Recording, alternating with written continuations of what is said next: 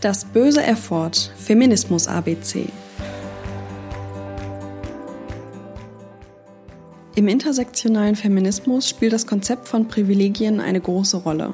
So müssen wir uns unsere eigenen Privilegien im Vergleich zu anderen Menschen bewusst machen, um ein System erschaffen zu können, in dem niemand mehr diskriminiert wird. Dazu muss man sich mit Diskriminierungskategorien auseinandersetzen. Männer werden in den meisten Bereichen unserer Gesellschaft bevorzugt, weil wir in patriarchalen Machtstrukturen leben. Das bedeutet, sie haben mehr Privilegien als ich als Frau. Jedoch hat nicht jeder Mann die gleichen Vorteile im Leben.